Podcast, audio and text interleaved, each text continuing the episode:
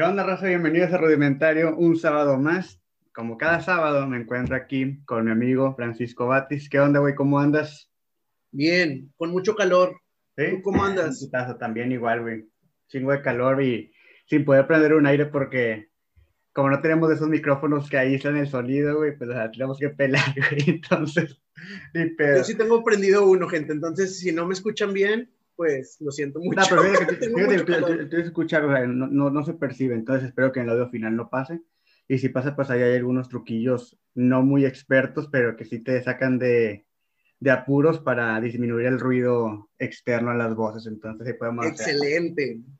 Pero bueno, ¿Qué onda, güey? ¿Qué vamos a estar hablando hoy? ¿Un dato interesante? ¿Traes? ¿No traes? no, no traje dato interesante. La verdad, se me borró el cassette completamente. Bueno, esta semana fue el Día de la Tierra. Espero que hayan ahí hecho alguna actividad al respecto. Digo, eso no es como que lo trajera preparado.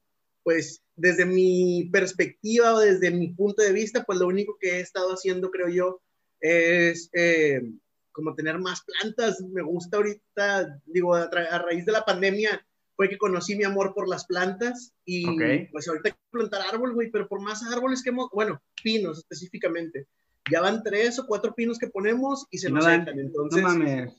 No, de hecho ahorita tenemos uno en una maceta, bueno, tenemos dos. Yo compré ya de que uno chiquito porque me resigné. Dije, bueno, mira, con que, con tener ahí uno eh, que si todo sale bien, ¿verdad? Con el paso de los años, pues esperemos y crezca chido. Este, y pues uno seco, o sea, uno que hasta Melissa me dijo de, que, oye, lo pintamos o qué, ya que quedan las puras ramitas, no sabemos qué hacer con él. ¿Y será por el clima, será por falta de riego, será por...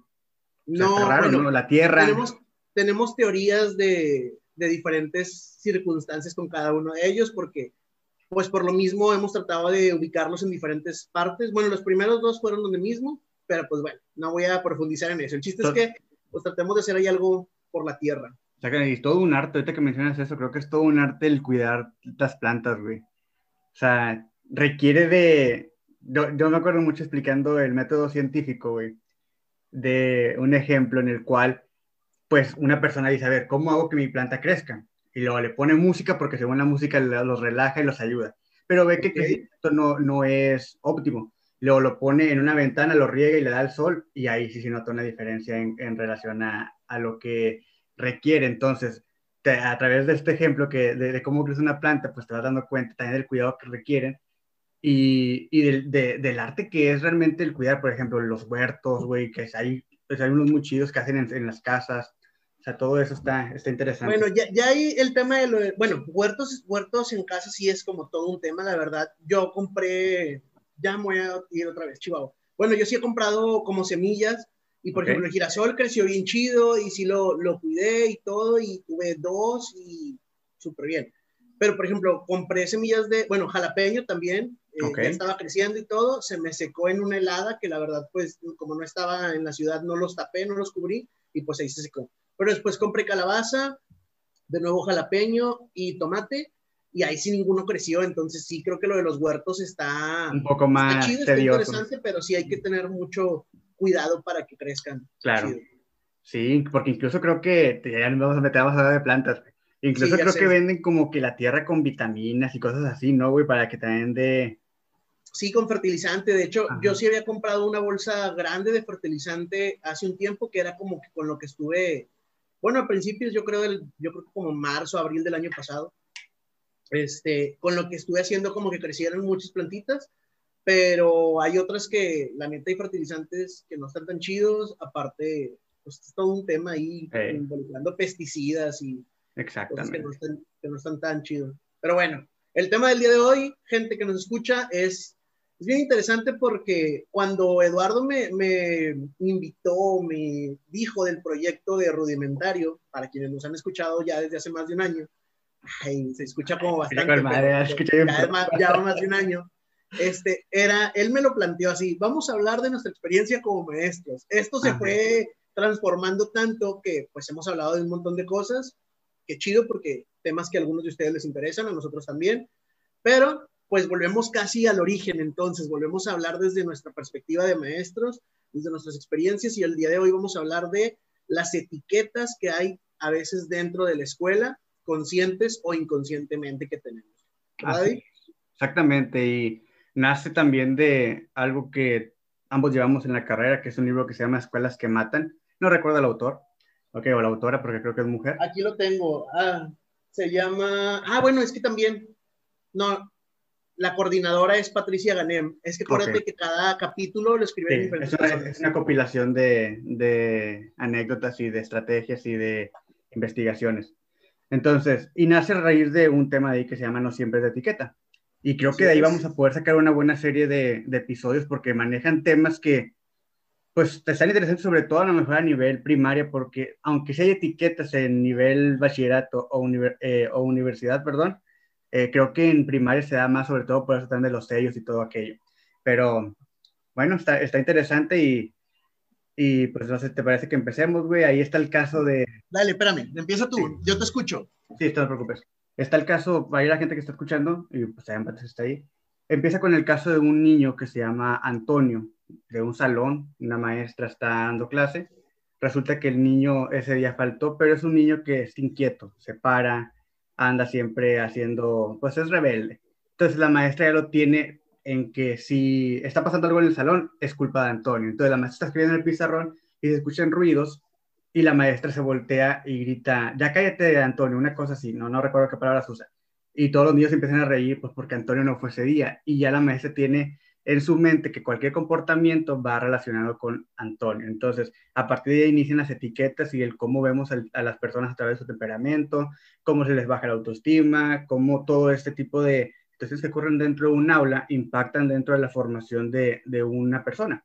Entonces, eso es el, el inicio del capítulo de eh, no siempre es de etiqueta. Ya después ahí empieza a hablar del temperamento. No sé si te hacer una definición tú del temperamento o qué pedo, güey. No, no, no, no, pero antes, antes como de, de, ahondar o profundizar en el tema, ¿tú tienes algún recuerdo de alguno de tus maestros que sí haya sido como catalogarte a ti o a tus compañeros? En, en el kinder, güey.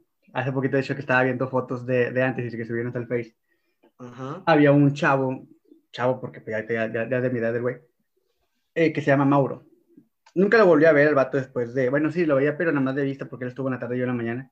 Pero en el kinder Mauro era un niño muy, estaba, muy raro porque era así muy serio, pero también a la vez era muy, como que muy rebelde, no sé. O como que le gustaba chingar quedito. Así lo, así, así, lo, recuerdo yo. Entonces, yo me acuerdo que la maestra ya lo etiquetaba porque siempre cualquier cosa que pasaba era Mauro, güey. Entonces, sí tengo ese recuerdo. Y yo como maestro, creo que en preparatoria, sí me tocó alguna vez con algún alumno. No grité ni nada, pero sí, sí lo pensé y dije, ah, ya, ya empezó este güey, ya fue como que, tampoco lo dije a, a, a, a vos. Claro. Y después dije, no, pues eso, eso no vino, güey. O sea, qué pedo. Entonces. Ah, ok, o sea, te pasó tal cual el libro. Sí, güey, sí, sí, literal. Ok, qué loco. Fíjate que yo tenía un recuerdo muy marcado específicamente de una maestra que Después, años, años después, yo creo que ya para entrar a la preparatoria, llegué a ir a esa misma escuela y resultó que ya era directora, pero, híjole, no debería de señalarlos tal cual porque uno ejerce la profesión, pero yo creo que sí era una mala maestra, o sea, en su momento, este, recuerdo que, y, y lo, lo recordé a raíz de que estuve viendo videos. En, y fue en tercero de primaria. En primero de primaria tuve el segundo lugar, en segundo de primaria tuve el tercer lugar, así de que okay de, como de generación, no de generación, sino de ciclo. Este, y en tercero, resulta que ella dividía, y yo no sabía que esta era una práctica de muchos años atrás, que dividía el salón en dos, de, eran seis filas, estas tres filas del lado izquierdo son los inteligentes y las tres filas del lado derecho son los burros, ¿no? Y a mí me ponía del lado de los burros. Y, y, y yo me acuerdo que sí era, era un poco traumante porque yo decía, yo me acuerdo que siempre he sido muy de pensar más como adulto y ya lo había explicado antes en otros capítulos de, yo, yo decía, ¿por qué traen juguetes a la escuela? ¿no? Según yo en mi niñez muy maduro, según mi, mis ideas, ¿no?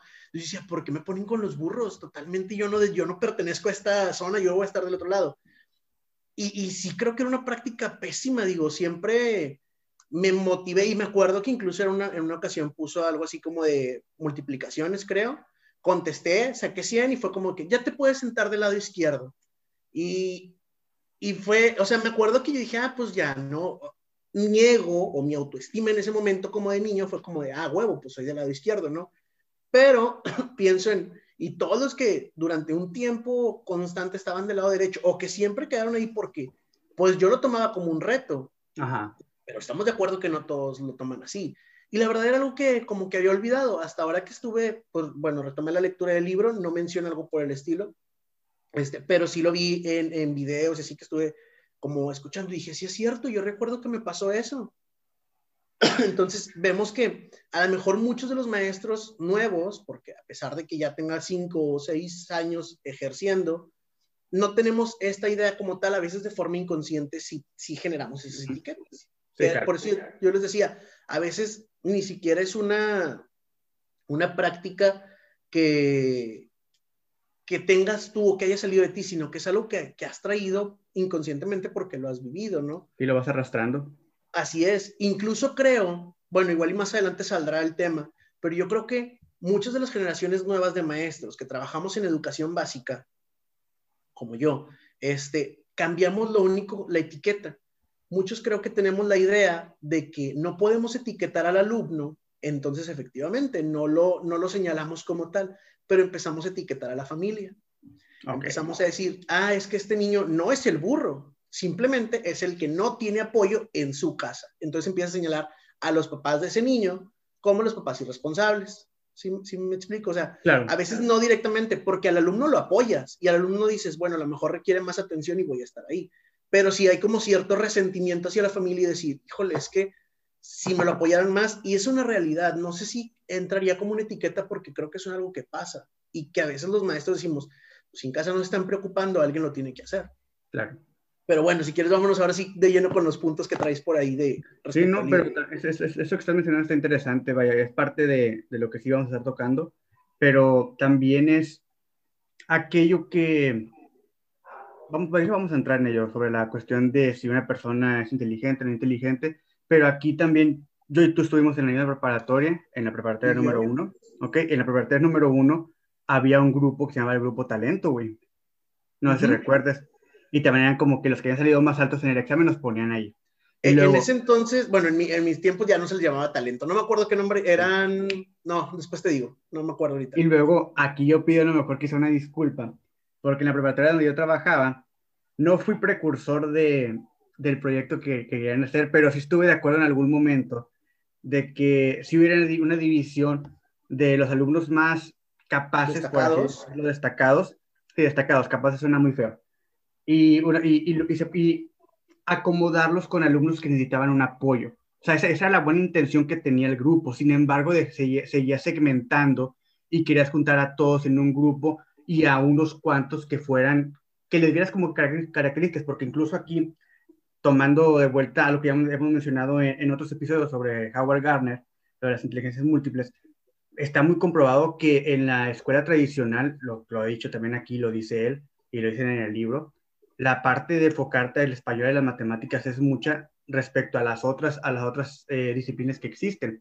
Por lo cual a veces consideramos que si una persona es buena en español o matemáticas y es buena, vaya, a decir es inteligente, y una persona que no se le da ello, pero se le da a otra, pero no lo puede experimentar o desarrollar, creemos que es burro.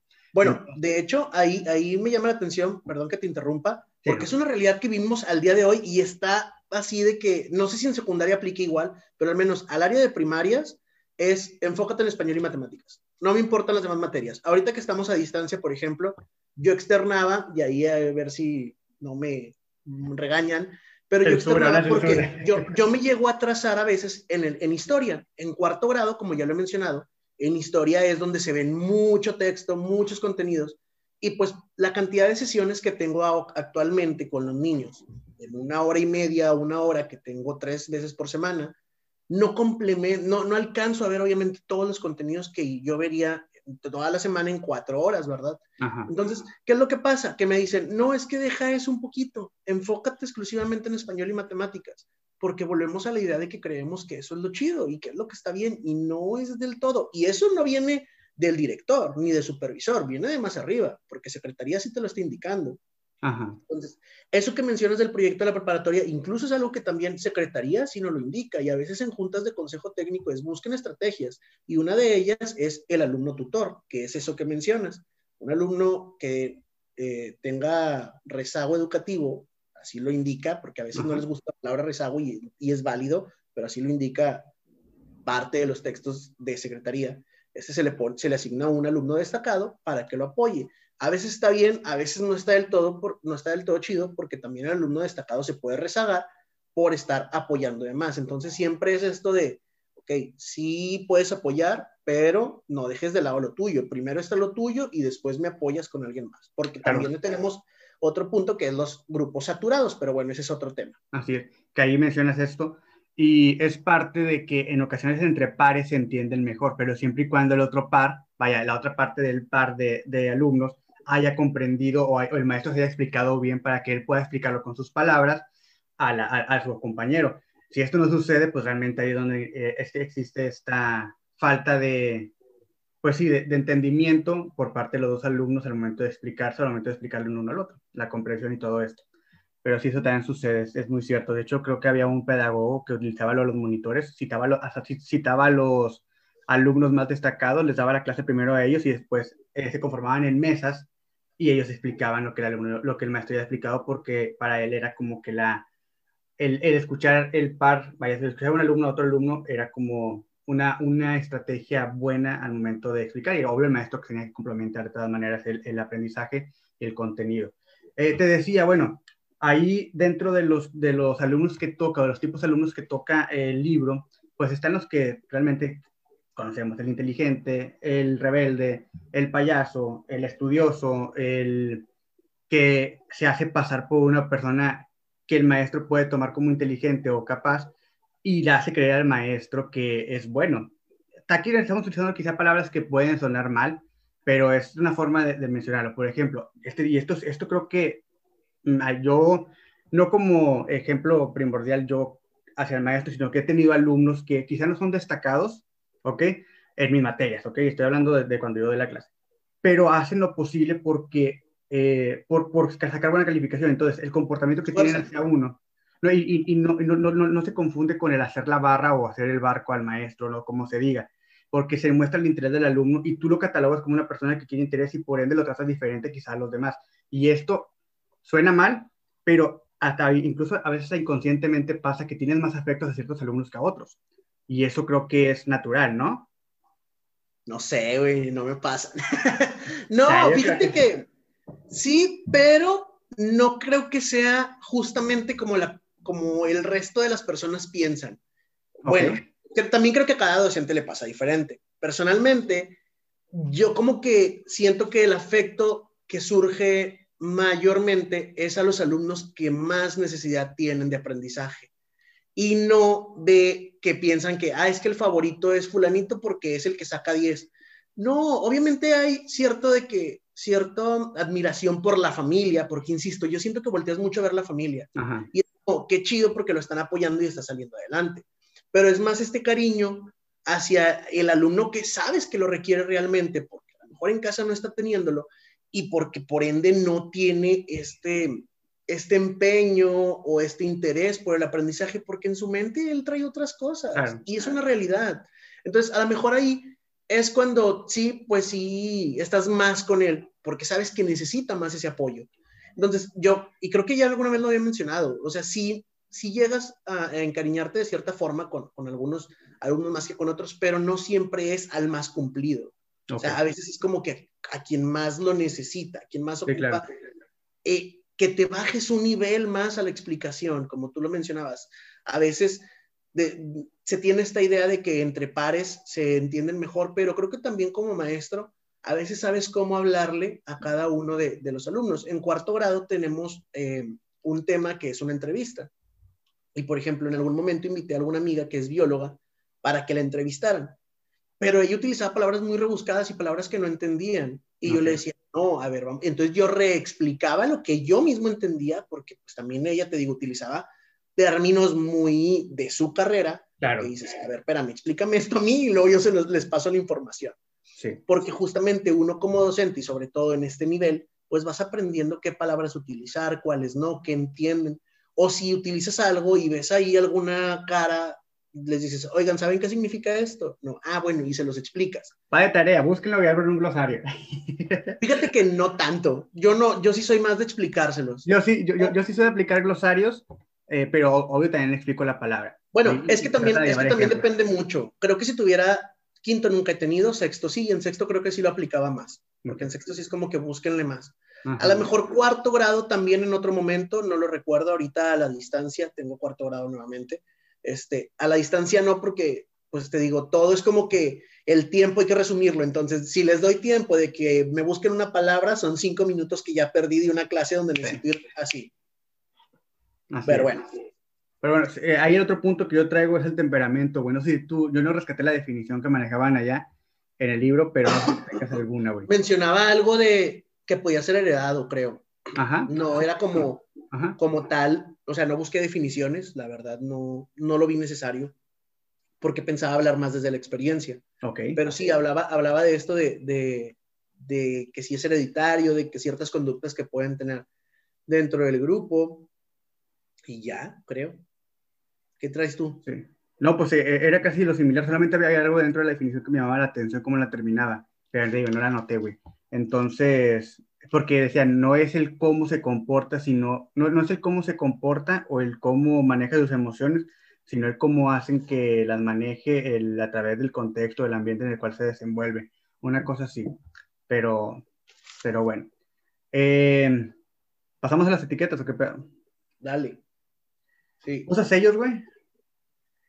Sí, pero también vuelvo a lo mismo. Es que no sé, digo, al fin de cuentas el libro pues no te puedo decir que, que no esté actualizado porque hay claro, sí, en la educación en la educación cambian y hay otras que no. E insisto depende mucho de la escuela. Hay escuelas que efectivamente todos los maestros tienen más de 10 años de servicio más de 15 años de servicio y ahí sí creo que puedan aplicar muchas cosas de otra escuela anterior. A los en mi escuelita por ejemplo tenemos pues yo soy de los más viejos casi creo o sea hay dos maestros más que sí tienen 10 15 años de servicio. Este entonces las ideas no son tan de antes. Y, y esto de los sellos, por ejemplo, o se puede aplicar a primer grado, tal vez en segundo grado, pero no creo que se aplique tal cual como lo menciona el libro. Eh, para quienes no conozcan el libro, pues él, eh, nos menciona que estos sellos de, por ejemplo, se pone una tortuguita y es como, eh, trabaja lento. Este, se pone, ¿qué más? ¿Qué Un cerdo, eh, tira y la tarea, las hojas. Ajá. el burro, pues que no, la, no, no, no, entendió una cosa así. Entonces, y el contraste está en las caritas felices y todo. Mi sello sí tiene, o sea, yo sí tengo un sello, pero mi sello nada más dice de que revisado, maestro Francisco Batis y fecha. O sea, pero también tengo la escuela de que mi director siempre nos dice, oye, revisas, pones tu sello, pero deja una nota. O sea, pon el... De, ¿La retroalimentación? Sí, una retroalimentación. A lo mejor te falta esforzarse en esto, o eso está muy bien, excelente, no sé qué, ¿verdad? Que también el, libro te lo señala un poco. Lo que sí, por ejemplo, cuando yo trabajaba en preparatoria contigo, yo no ponía tachas. Eso es, esos detalles lo traigo notado, está muy interesante ese pedo. Siempre, yo siempre les ponía un puntito y les decía, checa este, este y este y este, porque pues, daba física, ¿no? Y eran problemas la mayoría de las veces. Entonces era como que checa esto, esto, esto y esto. Este, pero la verdad es que ah, como que se me olvidó, pasó el tiempo o por los exámenes, no sé, pero comenzó, o circulaba siempre como de que, bueno, esta, esta podemos checarla, ¿no? Sobre todo en los exámenes, que pues, ahí sí no, tienes que plasmar forzosamente algo, porque aparte en prepa son muy picudillos y te, ay, borré esta pregunta y te puse la correcta el día de revisión, ¿no? Claro. Entonces, este, sí creo que eso se modificó y ahora que trabajo en primaria, inconscientemente volví a las tachas. O sea, mm, no, no sé en qué momento pasó, o sea, te digo, a veces son cosas que yo creo que inconscientes ahí las traes. Y, hasta ahora que releía dije, claro, yo hacía, o sea, yo dejé de hacer esto. Sí. Y empecé a ponerlas. No sé realmente la afectación que tiene directamente en los alumnos, tal cual lo menciona el libro, porque pues, dice que cuando ven una tacha se deprimen o les puede doler o existe esta comparación. Sí creo que existe mucho la comparación. Incluso creo que a veces los niños más destacados tienden más a compararse del por qué yo un 95 y aquel un 100. Exactamente. Este, y también llega un punto donde yo creo que los alumnos que tienen más problemas de aprendizaje o que están acostumbrados, llega un punto donde ya les es muy indiferente, pero a lo largo de que pues ya los primeros años ya vivieron esto de, ay, mira, siempre me ponen tachas, ¿no? Entonces, sí creo que mucho es desde dónde viene la educación desde los primeros grados. Okay. Oye, no estoy señalando a las maestras de, los grados más pequeños, porque también a veces es muy frustrante. Hay muchas cosas en educación, desgraciadamente, que podemos mejorar. Eh, una de ellas, por ejemplo, es que en, en, primer grado no se te dice enséñales a leer como tal, o sea, sabes que los tienes que enseñar a leer, pero aparte tienes que ver contenidos, pero si veo contenidos no les puedo enseñar a leer, entonces entiendo que a veces por hacerlo más rápido, porque justamente si yo tengo un sello es porque a mí me facilita mucho más rápido la revisión. Entonces, en un grupo de 45 alumnos, pues no puedo leer a veces 45 textos tal cual checarle la ortografía a todos, porque entonces ya perdí ahí dos horas o una hora que yo puedo enfocarle en otras cosas, o sea, en otros contenidos, si me explico? Entiendo la facilidad de los sellos, eh, pero creo que también hay que ser objetivos y ver cómo los utilizamos. Claro. ¿Y usas ahí, haces diferenciación entre utilizar pluma azul y pluma, pluma roja al revisar o no? No, de hecho no me gusta utilizar plumas rojas. O sea, procuro tener azul o negra, pero no es como que varíe. Mira, cuando yo creo, no sé si a todos les pasa igual o sea, cosa mía, al, bueno, no, creo que sí hay maestros muy específicos. Sí, sí hay maestros muy así que, que sí tienen las plumas. A mí no me pasa. O sea, a mí me pasa que a veces alguien ocupa un lápiz o algo, yo tengo una cajita, normalmente, bueno, tengo como cuatro, porque cada año pongo con colores y no sé qué, ocupas algo, sácalo de aquí, ¿no? Entonces a veces las plumas se me terminan perdiendo y es como que la que sea, vámonos. O sea, ya no te, ya no te enfocas en eso porque, insisto, a veces tenemos tantas actividades que pues, le das prioridad a lo que sigue y, yo no me fijo tanto en lo de las plumas. Habrá quien sí, habrá quien incluso tiene un color rojo porque es con lo que revisa. Pero creo que revisan tanto lo positivo como lo negativo, ¿eh? O sea, simplemente lo utilizan para revisar. Claro. Yo no. ¿Tú lo utilizas? No, de hecho, igual, como te mencionaba, yo las tachas, yo creo, igual creo que a razón de este libro fue que lo dejé. Creo que el libro lo, leímos cuando estábamos en segundo, en tercero, no recuerdo en cuál. En tercero o cuarto, en segundo no. No, fue con, fue con Brenda Valle, o fue Brenda Valle, la, la Sí, pero ya no nos dio clase en segundo. A mí sí, me dio sociología. Me dio metodología de la investigación. Creo. Ay, sí, tiene razón. O no me acuerdo si fue tercero, la verdad. Fueron, bueno, ¿cómo sea? Sí. Eh, y sí, yo creo que de ahí, de, a partir de ese libro, fue cuando dije, no, pues yo nunca voy a poner taches. Aparte que yo no, no recuerdo que los maestros de la facultad pusieran taches. Que yo recuerdo, no sé. Y sin embargo, sí creo que hay un área. ¿Ella? ¿En serio? Sí, en los exámenes, no me acuerdo en otras cosas. Ok. Sin embargo, sí creo que yo les. Sin embargo, yo, yo, sí creo que el no ponerle la tacha y que el alumno se acerque a preguntarte por qué no tiene nada ahí, porque incluso a veces para ellos es nuevo eso me llama mucho la atención a mí, que profe, no me revisó esta. Y es como que explicarle, no, es que mira, está mal, pero no te le pongo tacha y te explico por qué está mal. Entonces es un área de oportunidad también para que el alumno vaya y se interese. Pero realmente no te pasó en prepa que borraban la respuesta y ponían otra. Eh, yo, yo los decía que contestaban con pluma. ah, ok. Fíjate, yo nunca lo había aplicado. Sí, sí. A veces sí los dejaba con lápiz, pero yo soy de las personas que a lo mejor está mal como maestro, no sé, yo no lo veo así pero confía en el alumno. Si yo lo checo, vaya, por ejemplo, por, por eso me gusta leer las tareas. Ah, bueno, también. Porque a mí me gusta que el alumno realmente confíe en que yo estoy haciendo mi parte como maestra, aparte de, darte la clase, de que te va a revisar la tarea de acuerdo a lo que te pedí y no nada más te voy a decir, ah, mira, está, pues, te, está bien y te le pongo una palomita. Pues no.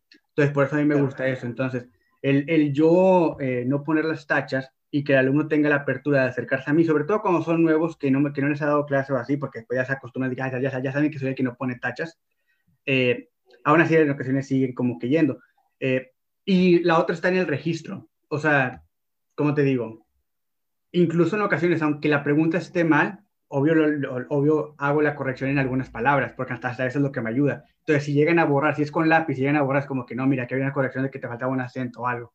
Entonces, eso es como que lo que pues si cuando lo contestaban con lápiz, pues que no borraran la, la respuesta. Probablemente hizo con alguna ocasión y no me di cuenta, pero te digo, confío en el alumno y al final suena mal también, pero al final es el que él, él es el único, él es el único que se hace. Claro, el afectado.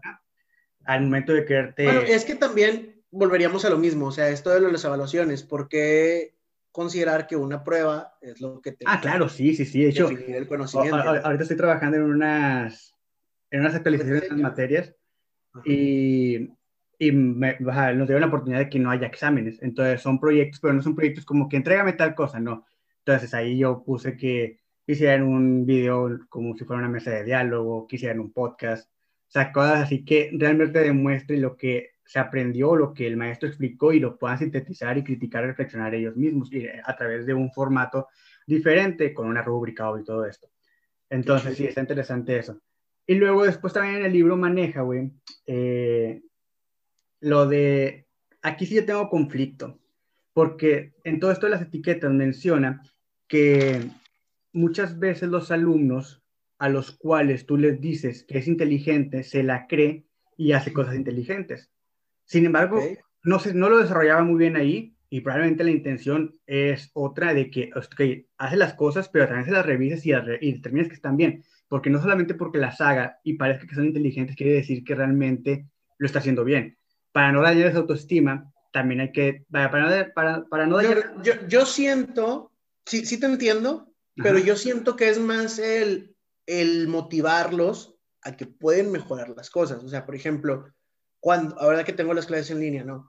Los alumnos participan, siempre es como que, ay, vamos bien, pero mira, vamos a complementarlo con esto, o, sale, o es mejor así.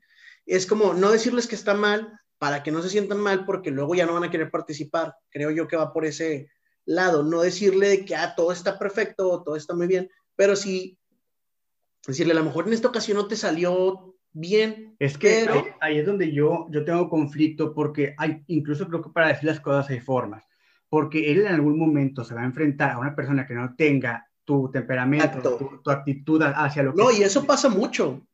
Y es donde se cae cabrón y, y ahí siente como que todo esto lo que dice, me, se empieza a cuestionar, todo esto que yo hacía estaba mal, pero me decían que estaba bien, o no lo hacía como una... No, no, no, pero es que por eso, por eso como dices, tienen la forma de decirlo. Y yo creo que les pasa mucho en algunas escuelas, por ejemplo, en mi escuela hay maestras muy firmes. Y yo soy más de, sí, tratar de escuchar al alumno, de, de, eh, eh, estas situaciones, ¿no? Y yo soy esta persona que les dice que, este, es que mira, tú eres muy inteligente, pero a lo mejor en esta ocasión no te salió bien, pero vamos a intentarlo, mira, te voy a explicar. Y hay maestras que después cambian el siguiente ciclo y vienen las mamás y te dicen, hay maestros que con usted le iba muy bien, pero con el otro no, porque efectivamente con la otra maestra o maestro, quien sea, ¿verdad? Este, sí le dice como que no, así no es, ¿no? Entonces, el alumno es como que nunca había, a lo mejor no le había pasado un año anterior conmigo o con cualquier otro maestro, el que les hablaran así de directo, y entiendo ese punto. Sí, por eso te digo, creo que es cuestión de que también los maestros Claro, y, y, ahí regreso a lo que te mencioné en un inicio. Creo que importa mucho, bueno, no en un inicio, hace poquito creo que fue, valorar el esfuerzo del alumno, porque, repito, si nos damos las inteligencias, muchas veces el alumno no va a dar para la materia que tú das, pero por, por tener comunicación, sobre todo esto creo que sucede mucho, al menos a mí me pasa en, cuando estoy en clases en universidad o en, o en prepa, que tienes contacto con otros maestros, es como que, oye, ¿cómo le va en tu materia? Te preguntan o nos preguntamos, como que no, pues le, estoy dando mal, no, y no te voy a no, pues a la mía le va bien, y es porque quizá no se le da, sobre todo creo que a lo mejor en preparatoria, que las materias son un poco más eh, generales. No, en secundaria también. Ah, no, pero sí, yo nunca he dado un secundario, entonces no, sabía la experiencia, pero me imagino que debe ser igual. Y creo que ahí es la parte de valorar mucho el esfuerzo del alumno y, y estar informado, porque es también darte el tiempo de conocerlos. Y quizá no indagar más de lo que deberías, pero sí saber el por qué. A veces sí. Bueno, es que, es que a lo mejor tú en preparatoria no, pero en primaria yo creo que sí, porque en primaria te llegas a enterar de cada cosa que es muy fuerte y tratas de apoyar al alumno, porque también es el, es el único escape o el único lugar en donde tiene para sacar eso que está pasando. Además de que cualquier situación más fuerte, evidentemente le va a afectar pues el resto de su vida. No digo que en la adolescencia no, evidentemente. No, y sí pasa, güey. Por muchos cambios. Sí, y sí pasa. Eh, creo que tú y yo hemos tenido casos de gente que se nos ha acercado y nos confía ciertas cosas. Sí. Y, ahí vemos sin embargo, sin embargo, creo que a veces en preparatoria tienen este apoyo de los amigos. Habrá quienes sí son más alejados y más, que no tienen amigos, no, no, sé cómo decirlo, o más retraídos, más, eh, es una, eh, tengo una palabra pero no, no, la recuerdo. Como, Recatados. Hacia adentro, no, no, no. Bueno. Más, no sé, güey, interiorizados. No, no, no. Bueno, X. El chiste es que habrá, habrá quienes no tengan a lo mejor ese apoyo de, amigos, pero es, creo que es menor los casos a con los niños, que los niños sí es como que luego, luego se ve cuando alguien está pasando por una situación difícil. ¿Sí?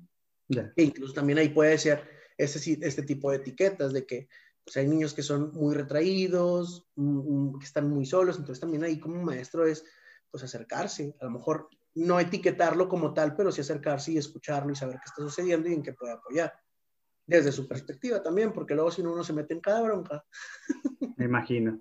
Pero sí, entonces yo sí rescato esa parte de no enfocarnos solamente en que el alumno es bueno en tal cosa, solamente en ello y en lo demás. Pues, que un alumno puede ser malo en la cosa en la que te importa o en la cosa que a la institución le importa, eh, ya lo que como alguien malo, sino que da la oportunidad también de que experimente. Y aquí creo que es una buena, una buena forma de, no decir un, hacer un llamado, porque, pues, o probablemente sí, o sea, de que también le prestemos atención a otras áreas y que permitamos que se desarrollen, eh, que se desarrollen, perdón. Lamentablemente, como ya también lo dije en algún episodio, pues en ocasiones no, no existe la, el recurso ni por parte de la familia ni por parte de la escuela para que esto, para que esta persona experimente en diferentes, eh, en diferentes áreas, ya sea, ya sea un deporte, ya sea eh, un arte, algo. Pero sí considero que es importante tomar en cuenta ello y no solamente catalogarlo como malo o como bueno por ser bueno en español o matemáticas que va mucho de la mano de lo tradicional. Y que de hecho, volviendo, perdón, a eso tradicional, a veces también en casa, y te digo porque yo tengo alumnos que son hijos de papás ya grandes, o sea, que tuvieron un niño a los 40, y no es que a los 40 estés eh, muy grande, pero estamos de acuerdo que pues, a lo mejor 10 años después el niño va a estar en tercero de primaria, vas a tener 50, tus ideas van a ser diferentes, a eso me refiero, ¿ok? Eh, que a lo mejor tengo alumnos que tienen sus papás más de 50 años y traen una idea de la educación muy diferente. Y ahí empiezan también las etiquetas, donde a veces le dicen al niño, ¿sabes qué? Tú en la escuela no vas a hablar, te vas a sentar, vas a estar callado, no vas a interrumpir. Y es como estos papás, y lo menciono por si a los bien de los que nos escuchas, papá, también entiendan que la educación cambia y que muchos maestros preferimos que el alumno no esté nada más callado, retraído, en silencio, el alumno tiene que participar y es a lo que ya en algún momento mencioné, que pierdan el miedo a equivocarse. Habemos maestros que les enseñamos que el equivocarse es parte del aprendizaje. Entonces, es también desde, desde casa quitar estas etiquetas de que tú nada más vas, te sientas, guardas silencio y escuchas, porque no vas a aprender tampoco. O sea, también la idea es cuestionar, es, es, es indagar cómo llegar a ciertos procesos, conocer cierta parte de la historia, ciertas eh, cuestiones de geografía, de lo que sea, en cualquier cosa es preguntar, ¿verdad? Claro, sí, de hecho, ahí por me interrumpa, yo por eso siempre hablo de que la persona tiene que, o a lo mejor de pequeño no eres tan consciente si eres muy influenciable por, por lo que te dicen tus padres, pero siempre creo que es muy importante que les hagamos saber a tanto a niños como adolescentes como adultos que para hacer las cosas tienes que tener disposición y voluntad. Sin estas dos cosas eh, no, no, no, no, no, va, no va a surgir este, esta hambre de querer conocer en cuestión educativa, quizá, por ejemplo, bueno, no quizá, en cuestión educativa. ¿Por qué? Porque al tener, al tener tu disposición de poner atención y escuchar, tienes una voluntad de querer aprender. Entonces, conjugando estas, conjugando estas dos cosas, tú logras que la participación, el dinamismo, eh, todo lo que involucra el proceso de enseñanza-aprendizaje, que es parte, de, la que forma tanto padre como, como maestro, como alumno y la institución, pues se enriquezca.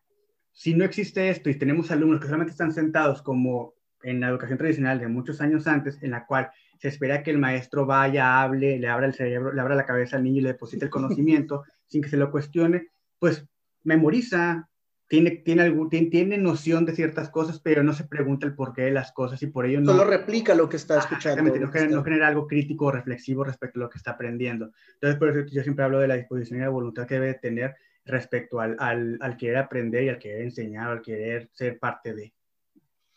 Ok. Oye, hay un, hay un tema. Sabemos que las etiquetas al final refuerzan conductas, sean positivas o negativas, ¿no? ¿Crees tú que las etiquetas que refuerzan lo positivo también están mal. Es, es lo que te decía, güey. O sea, creo que el. Es que. No sé cómo explicarlo. Por decir, si tú lo que te mencioné de aplaudirle, güey, o decirle que eres muy inteligente, sí está bien, pero también hay que ver la definición o ver realmente la prueba que está teniendo. Es que no sé, esa está complicado, no, sé cómo explicarlo.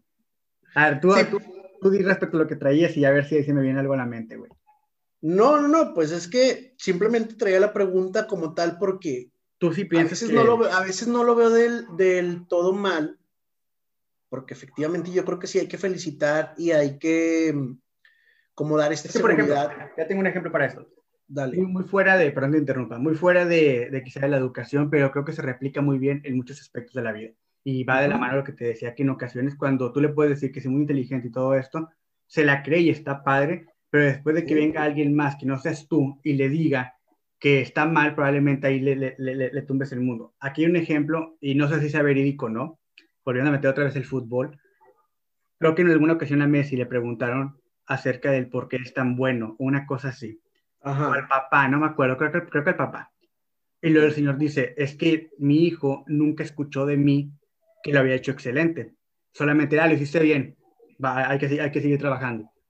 Porque si tú le empiezas a, que creo que Me suena que es falsa la historia, pero... Probablemente O sea, no, no de ti, sino que alguien la sacó, ¿no?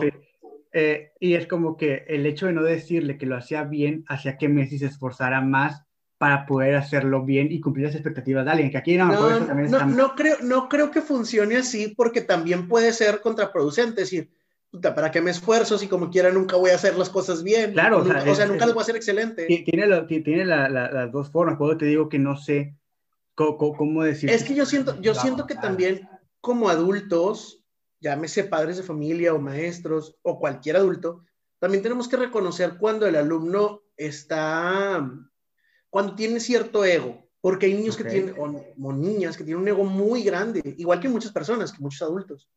Pero a lo que voy es, es este de que hasta llegan a caer mal.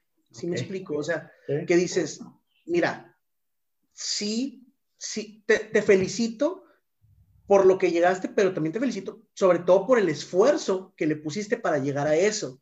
Porque si no tomo en cuenta tu esfuerzo y solamente te estoy eh, alimentando este ego, diciéndole que todo lo que hagas está perfecto, pues es cuando creo que, llega esto. Creo que evaluar el camino y el resultado es, es, una parte fundamental para, para, lo que estás mencionando, sí, Ajá, porque, o sea, que, que, se, que se vea realmente que lo importante no nada más fue el objetivo, sino que fue todo el empeño, todo el esfuerzo, porque es cuando las personas van a valorar todo lo que se hizo para llegar ahí y no nada más el final, porque si no cualquier cosa que haga, aunque no tenga esfuerzo, van a pensar que ah, pues, yo lo hice. O sea, por el simple hecho de que yo lo haya hecho, ya está bien hecho. Y es como, no, o sea, no siempre es así. Creo yo, ¿verdad? Igual y habrá quien... No, sí, creo que, vaya, yo, coincido contigo en esa parte. Ajá, yo, viendo de esa forma, sí coincido en que evaluar el camino como resultado es una parte importante dentro o fundamental dentro de esto que, que, mencionaste. Ahí, no sé, yo no traigo nada más, güey. ¿Quieres agregar tú algo más? ¿Una reflexión? Un cierre. Perfecto, pues probablemente, como mencionamos en un inicio, vaya a haber algunos temas que rescatemos de, de este libro, tomando un poco la, el, ah, ¿cómo decirlo? Tomando un poco el origen de lo que fue el proyecto, que era hablar como maestros. Es interesante, probablemente haya ahí personas también dedicadas a la docencia en otros países o... Que digan, están bien mal. Ajá, que, y que, que, puedan estar aquí con nosotros para compartir eh, estos temas y tener diferentes posturas, porque probablemente también es muy diferente la educación no probablemente, es muy diferente la educación aquí, incluso en diferentes... No, probablemente, porque como lo mencionamos en alguna ocasión, digo, igual es una serie, ¿verdad?